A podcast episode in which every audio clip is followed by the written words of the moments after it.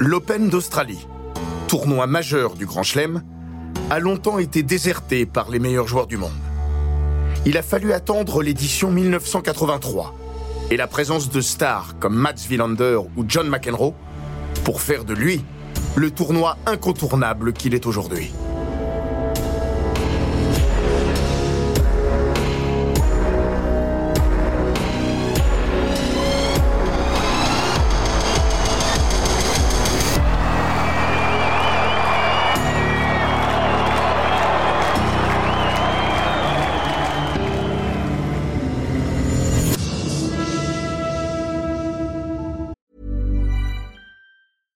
Ready to pop the question? The jewelers at BlueNile.com have got sparkle down to a science with beautiful lab grown diamonds worthy of your most brilliant moments. Their lab grown diamonds are independently graded and guaranteed identical to natural diamonds, and they're ready to ship to your door. Go to BlueNile.com and use promo code LISTEN to get $50 off your purchase of $500 or more. That's code LISTEN at BlueNile.com for $50 off. BlueNile.com code LISTEN.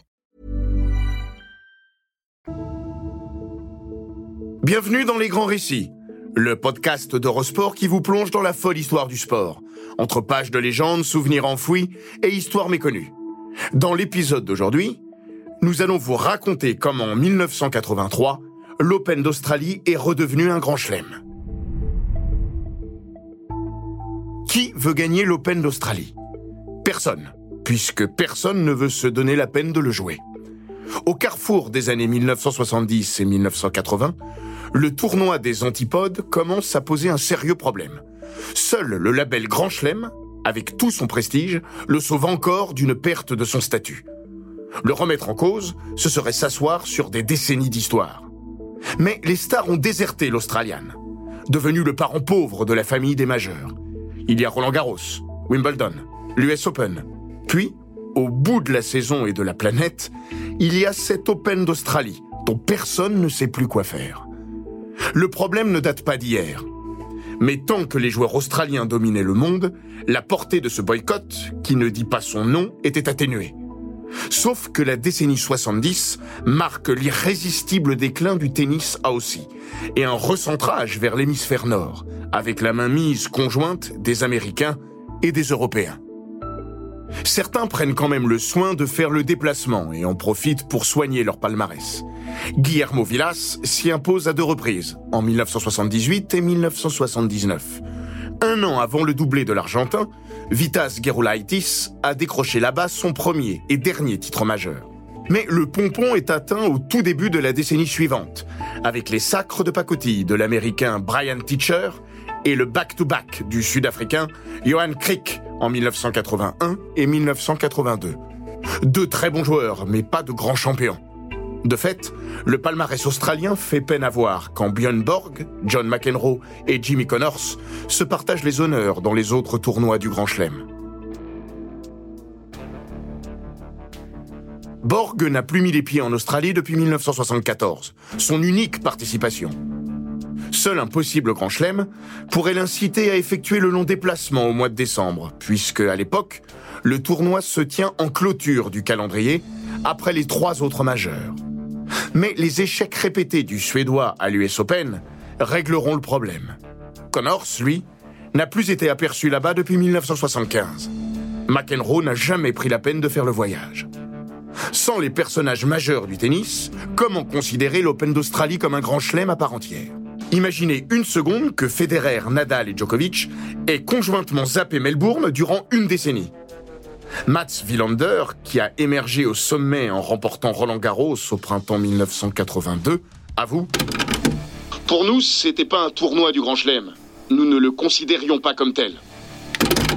La crise est telle que plusieurs solutions sont envisagées, certaines radicales. À l'été 1982, une rumeur se propage. L'Open d'Australie pourrait purement et simplement être supplanté en tant que quatrième plus grand tournoi du monde par le Masters, dans une version remodelée, voire par l'US Pro Indoor, un rendez-vous important de la saison basé à Philadelphie. Mais il va suffire d'une édition pour inverser la tendance, redonner du lustre à ce grand chelem mal aimé, doublement mal placé sur la carte est dans le calendrier. John McEnroe nous raconte. Croyez-le ou non, mais pour moi, il y avait beaucoup d'événements qui n'étaient pas des grands chelems, mais que je plaçais bien au-dessus de l'Open d'Australie. Le Masters, surtout au Madison Square Garden. Le WTC à Dallas, c'était des rendez-vous beaucoup plus importants que l'Open d'Australie, dont, pour être franc, je n'avais strictement rien à faire. Les organisateurs, conscients d'aller dans le mur, font tout ce qu'ils peuvent pour attirer les vedettes. En vain. Big Mac reprend. Début des années 80, ils ont essayé de proposer des garanties financières aux meilleurs mondiaux. Mais personne n'avait envie d'y aller. J'aimais pas le calendrier. Certaines années, ça se passait même pendant Noël et le jour de l'an. C'était n'importe quoi. Je leur ai dit, écoutez, si vous changez vos dates et que vous faites ça début décembre, je viendrai. Ils l'ont fait et je suis venu. Par pudeur ou par amnésie, John McEnroe oublie un argument massu à l'origine de son premier voyage aux Antipodes en 1983. Comme souvent, l'argent est le nerf de la guerre. Il sera ici surtout celui de la paix entre le tournoi et les principaux personnages du circuit. Le classement ATP Race n'a pas encore été inventé, mais il existe quelque chose d'approchant. Le Grand Prix Circuit, qui perdurera jusqu'à la création de l'ATP Tour en 1990.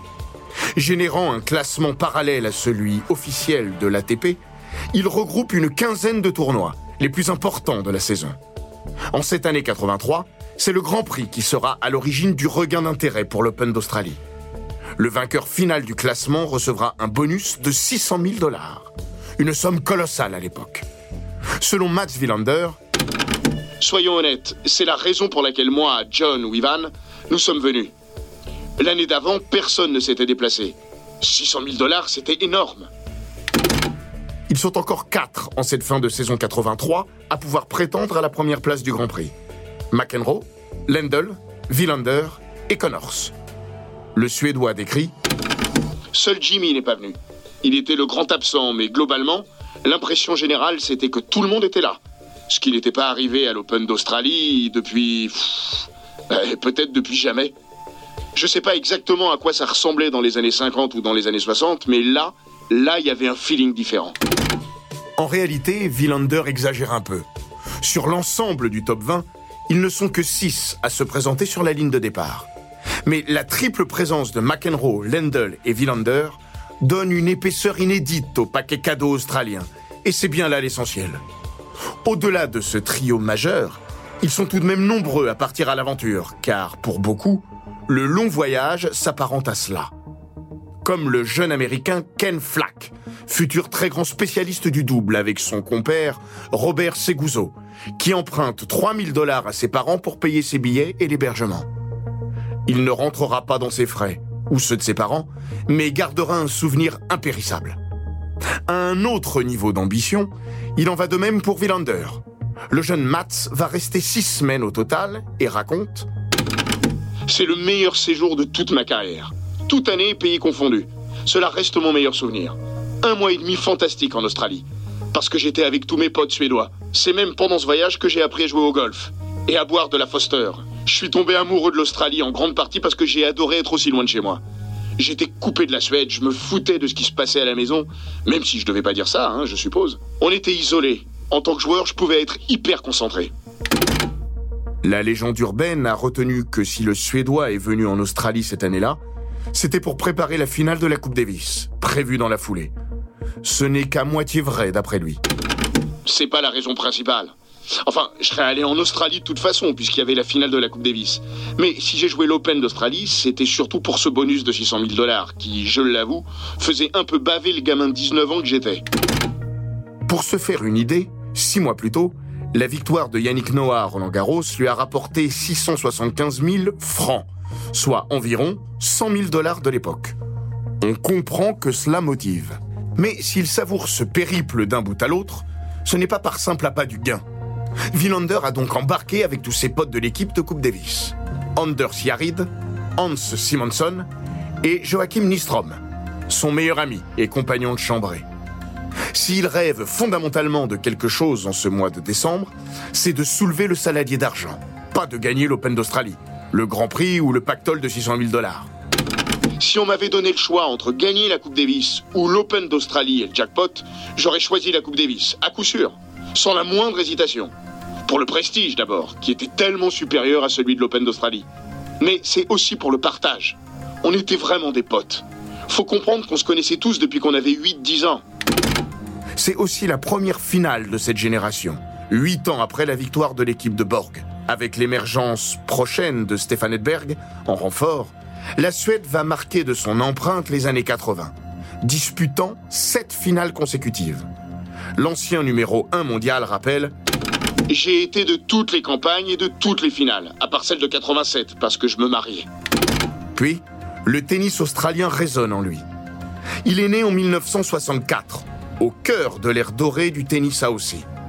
De Rod Laver à Ken Roswell, en passant par Roy Emerson et tant d'autres. Villander explique J'ai un père qui était un immense fan de tennis et pareil pour mes deux frères aînés. Dans la famille, les Australiens étaient des légendes. En plus, les grands joueurs australiens venaient souvent jouer à Bastad en Suède, après Wimbledon. Les mecs étaient des dieux chez nous, dans les années 60. Je connaissais Emerson parce que la fédération suédoise l'avait embauché un moment, donc je le voyais souvent. C'était donc spécial de jouer là-bas pour moi. L'Australie, c'est alors Kooyong. Le tournoi a posé ses guêtres dans ce stade de la banlieue de Melbourne en 1972, au charme réel, mais presque désuet. Villander raconte encore Kooyong, dans les années 80, avait un peu le même esprit que Wimbledon à l'époque. Beaucoup de verre partout, de la peinture verte sur le bois, un esprit très classique, des bancs en bois dans les tribunes, etc. On sentait l'histoire partout et ça me parlait. John McEnroe, lui, est nettement moins emballé. Quand je suis arrivé, je me suis dit, mais qu'est-ce que c'est que ces conditions de jeu? Kooyong avait du charme, mais ça faisait pas très grand chelem par rapport à Wimbledon, Roland Garros ou Flushing Meadow, qui était tout neuf à l'époque. Et puis cette chaleur, mon Dieu Malgré tout, il est l'immense favori du tournoi. Numéro 1 mondial et facile vainqueur de Wimbledon pour la deuxième fois quelques mois auparavant, il paraît sans adversaire sur le gazon de Melbourne. 40 ans plus tard, il avoue Oui, je pensais vraiment gagner le tournoi. On l'a pourtant prévenu. Attention, John, le gazon australien n'est pas tout à fait le même que celui de Wimbledon. Le génial gaucher se souvient C'est de l'herbe, et de l'herbe, c'est de l'herbe. Voilà ce que je répondais quand on me racontait ces conneries. Et pourtant, Mats Wilander, lui, se sent tout de suite comme un poisson dans l'eau sur le tapis vert de Kooyong. J'ai adoré le gazon australien. Quand je l'ai découvert, je me souviens m'être dit Waouh, c'est tellement cool Parce que c'était rapide, mais la balle rebondissait beaucoup et j'avais l'impression d'avoir le choix, d'avoir des options devant moi. J'en avais pas sur le gazon anglais, ça allait trop vite, ni sur terre battue parce que le jeu était presque toujours le même. Ici, je pouvais jouer au fond de cours, monter au filet. Tout était ouvert et j'ai beaucoup aimé ça. Ce fut une révélation. Mais tout le monde n'a pas pris la mesure de l'aisance du jeune Suédois. Et quand il retrouve McEnroe en demi-finale, il n'y a pas grand monde pour imaginer qu'il puisse sortir vainqueur de ce duel. Ce que tout le monde ignore, c'est que l'issue de ce match s'est peut-être nouée la veille. Une anecdote improbable que John McEnroe est presque gêné de raconter tant il craint qu'on le prenne pour un fou. Je m'entraînais avec Peter McNamara, un super joueur australien qui était top 10. Mais il avait eu une grave blessure au genou un an plus tôt. Il essayait de revenir à son meilleur niveau. C'était parfait pour moi de pouvoir taper avec lui pour préparer cette demi-finale. Et là, je sais pas pourquoi, mais j'ai commencé à avoir mal au genou pendant notre séance. Le même genou que celui où Peter avait été blessé. C'était complètement dingue. 40 ans après, je vous jure que je ne sais toujours pas si je me suis vraiment blessé sur un mouvement ou si tout ça était juste dans ma pauvre tête. En tout cas, j'ai commencé à gamberger et ça m'a tracassé jusqu'au match contre Mats. Qui sait? Peut-être Johnny Mac a-t-il été marabouté par Villander ou McNamara, ou les deux. Il ne le sait pas. Mais l'élégant australien est un modèle pour le jeune nordique. D'ailleurs, Villander confirme Peter McNamara était mon héros. Je l'avais affronté à 16 ans au Coupe Davis et une semaine après, je l'avais encore joué à Stockholm, puis à Hambourg en 82, juste avant de gagner Roland Garros. Il y avait chez lui une façon de marcher, de se déplacer pour jouer son slice de revers que j'adorais. Alors j'ai essayé de l'imiter. Le lendemain, on voit distinctement un bandage sur son genou droit. Malgré le gain du premier set, John McEnroe s'incline à la surprise générale contre ce Scandinave considéré comme un pur spécialiste de la terre battue. 4-6, 6-3, 6-4, 6-3. Villander est le premier surpris. C'est John McEnroe, hein Je vais pas battre John McEnroe sur gazon. Aucune chance. Zéro. Donc je viens juste pour jouer. Et là, il me fait service volé. Oh, j'arrive à retourner. Je sers bien. Ah, j'ai vraiment gagné ce match. Derrière, je l'ai encore battu en double en plus, le même jour. Mais je, crois bien qu'il a balancé le match. Il ne le dira jamais, mais je crois qu'il était tellement déçu d'avoir été éliminé en simple qu'il en avait marre. Donc McEnroe, pour moi, c'était vraiment... mon Dieu, mais comment est-il possible que j'ai gagné? Si elle n'est pas aussi douloureuse que celle qu'il concédera six mois plus tard en finale de Roland Garros contre Ivan Lendl, cette pilule a eu du mal à passer pour l'Américain. J'ai vraiment le sentiment d'avoir laissé filer ce tournoi, alors que j'étais le plus fort. D'autant plus grand qu'il ne remportera jamais l'Open d'Australie. Derrière l'humour, il n'en revient toujours pas. Je me disais, comment j'ai pu perdre sur cette surface et sous ce cagnard contre un Suédois, le seul mec qui avait encore la peau plus blanche que moi Mais ça m'a toujours énervé chez eux. Il doit y avoir un truc avec les Suédois qui étaient tous blancs comme des culs, mais qui bronzaient super bien. Borg était comme ça. Mats aussi, et Edberg après lui. Moi, je prenais des coups de soleil et je devenais tout rouge. Malheureusement, c'est surtout à ça que je pense quand on me parle de l'Open d'Australie 83. J'ai perdu contre un Suédois qui bronzait mieux que moi. L'affiche de la finale n'est pas celle attendue. Mats Wilander, le terrien, affronte Ivan Lendl, guère plus herbivore que lui. Leur première confrontation dans une finale de Grand Chelem. Quatre autres suivront. Deux à Roland Garros, deux autres à l'US Open. Dans cette phase initiale de leur rivalité, les débats sont équilibrés. Trois victoires partout. Mais autant il ne se donnait aucune chance contre McEnroe, autant cette fois, le Suédois y croit. Lendl, c'était différent. Je l'avais battu à Roland Garros. Je commençais à être à l'aise contre lui. Et sur gazon, Ivan cherchait encore son jeu. Il avait du mal à contrôler les choses. Pour moi, il essayait d'être un vrai joueur de gazon, mais il a perdu trop de temps dans cette quête-là. Et c'est pour ça qu'il n'a jamais gagné Wimbledon. Bien sûr, il est devenu très fort sur herbe, hein, puisqu'il a fait deux finales à Londres. Mais j'étais meilleur que lui dans le petit jeu, ce qui comptait sur gazon. Puis j'avais donc ce slice de revers désormais. C'est dans cette finale que j'ai senti que je commençais à l'utiliser intelligemment. Je me souviens être rentré sur le cours en me disant j'ai plus d'options de jeu que lui. Cette finale, Mats Wilander la survole, écrasant Lendl en 3-7, 6-1, 6-4, 6-4. Avec le recul du temps, la neutralité de sa joie surprend sur les images. L'époque voulait cela, mais le contexte australien aussi, sans doute.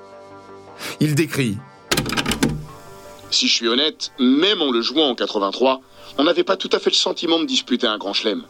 Ça l'est devenu au fil des années. Quand on arrive en 83, pour nous, c'était un peu comme Miami ou Indian Wells. Un gros truc, mais sans le prestige de Roland Garros, Wimbledon ou l'US Open.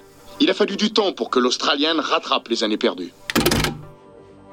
Mais Mats l'avoue tout de même. Lors de la cérémonie protocolaire, un autre sentiment l'a envahi. Quand j'ai soulevé le trophée après avoir battu McEnroe puis Lendl, c'était quelque chose quand même. Hein. Je l'ai compris à ce moment-là. Villander va même plus loin. Il a remporté sept tournois du Grand Chelem. Il a été numéro un mondial mais il reste convaincu que sur le strict plan tennistique, cette victoire en Australie en 83 est la plus importante de toute sa carrière. Il s'explique. Elle m'a fait comprendre que j'étais pas obligé de jouer comme un limeur, comme quand j'ai gagné à Roland en 82. J'avais alors l'impression de ne pas avoir d'armes dans mon jeu. Si je voulais gagner un match, il fallait juste que je sois capable de rester là, à renvoyer la balle pendant des heures. Et ça, je savais le faire. Je m'ennuyais pas sur le cours, mais j'entendais ce que les gens disaient. À quel point ma finale contre Villas avait été chiante. C'était pas très élogieux. Je m'en foutais, bien sûr, parce qu'il s'agissait de gagner ou de perdre. Mais cette victoire à Melbourne m'a totalement ouvert l'esprit et dessiné un autre horizon pour la suite de ma carrière. Être capable de jouer du tennis intelligent, en m'éloignant de ce que je savais faire et de ce qu'on m'avait appris, m'a fait un bien, mais un bien fou. Je suis toujours surpris d'avoir gagné à Paris en 82. Je peux pas croire que j'étais capable de masquer mes faiblesses au point de gagner un grand chelem. Un gamin de 17 ans sans coup fort, allez, à part mon revers, hein, ça n'avait pas de sens. En Australie, c'était différent. Votre cerveau met un plan de jeu en place, mais c'est votre cœur qui l'exécute. Vous devez le sentir. Et c'est pas simple de savoir à quel moment jouer le coup adéquat. Pour la première fois, j'ai découvert ça à Kuyang. J'ai compris que je savais faire autre chose que de faire passer la balle 15 mètres au-dessus du filet pendant 4 heures j'étais devenu un vrai joueur de tennis. Je ne serais jamais McEnroe ou Noah, mais j'étais là. Hé les gars, regardez-moi. Je sais servir, monter au filet et gagner sur gazon. Et je suis pas si chiant à regarder jouer. Deux semaines plus tard, entre Noël et le jour de l'an, toujours sur le central de Kooyang, Mats Wilander remporte ses deux simples en finale de la Coupe Davis, contre Pat Cash et John Fitzgerald. Mais la Suède s'incline 3-2. Perdre cette finale a été un désastre. Ah, j'étais anéanti. Ça a complètement éclipsé ma joie d'avoir gagné l'Open d'Australie. Ça vous donne une idée de ce qu'était la Coupe Davis et de ce que n'était pas encore tout à fait devenu l'Open d'Australie, même en 83. Mais cette édition a bien été le début de quelque chose. Tout a recommencé et il n'y a plus de retour en arrière. Il ne sera plus jamais question de brader le grand chelem des antipodes. Plus personne ne rigolera du palmarès australien. Mats Wilander conservera son titre l'année suivante, avant un autre doublé, celui de Stefan Edberg. Puis, en 1988, ce sera le troisième sacre de Wilander. L'Australie était devenue une terre suédoise. Il y avait énormément de supporters suédois. C'est devenu une tradition à Melbourne. Et tout a commencé cette année-là.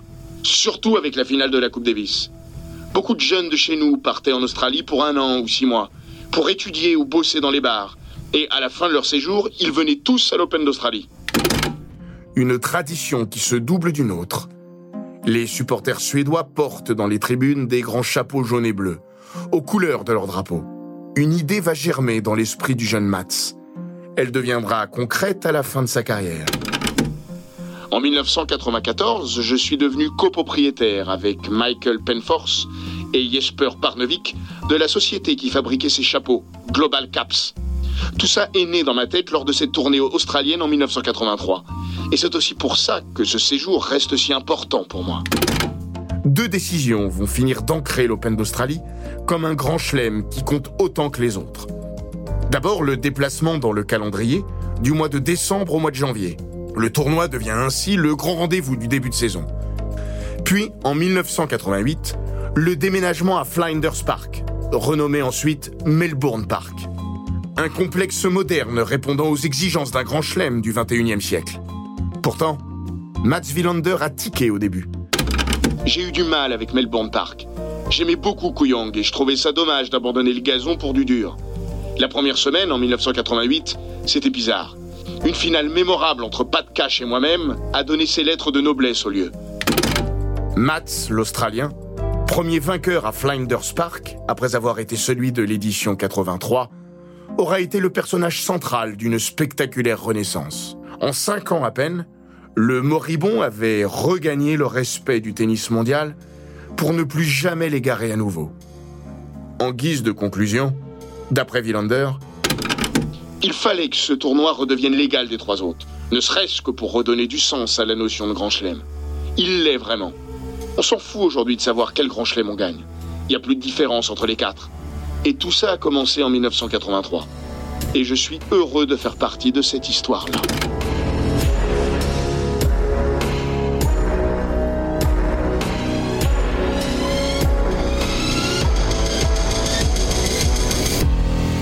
Cet épisode des grands récits d'Eurosport a été écrit par Laurent Vergne. Il est raconté par Florian Bayou, monté par Jean-Gabriel Rassa produit par Bababam. N'hésitez pas à vous abonner, commenter, partager et noter ce podcast sur Apple Podcast, Google Podcast, Castbox, Spotify, Deezer et toutes les plateformes audio.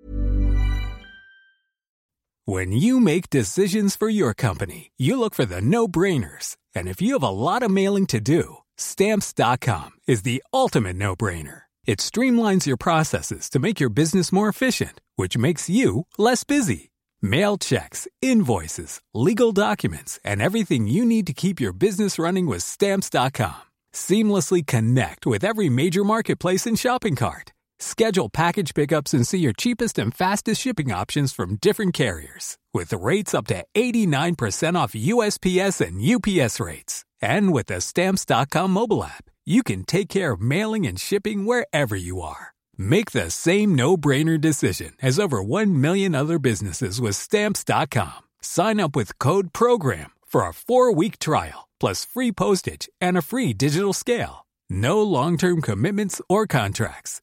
That's stamps.com. Code program.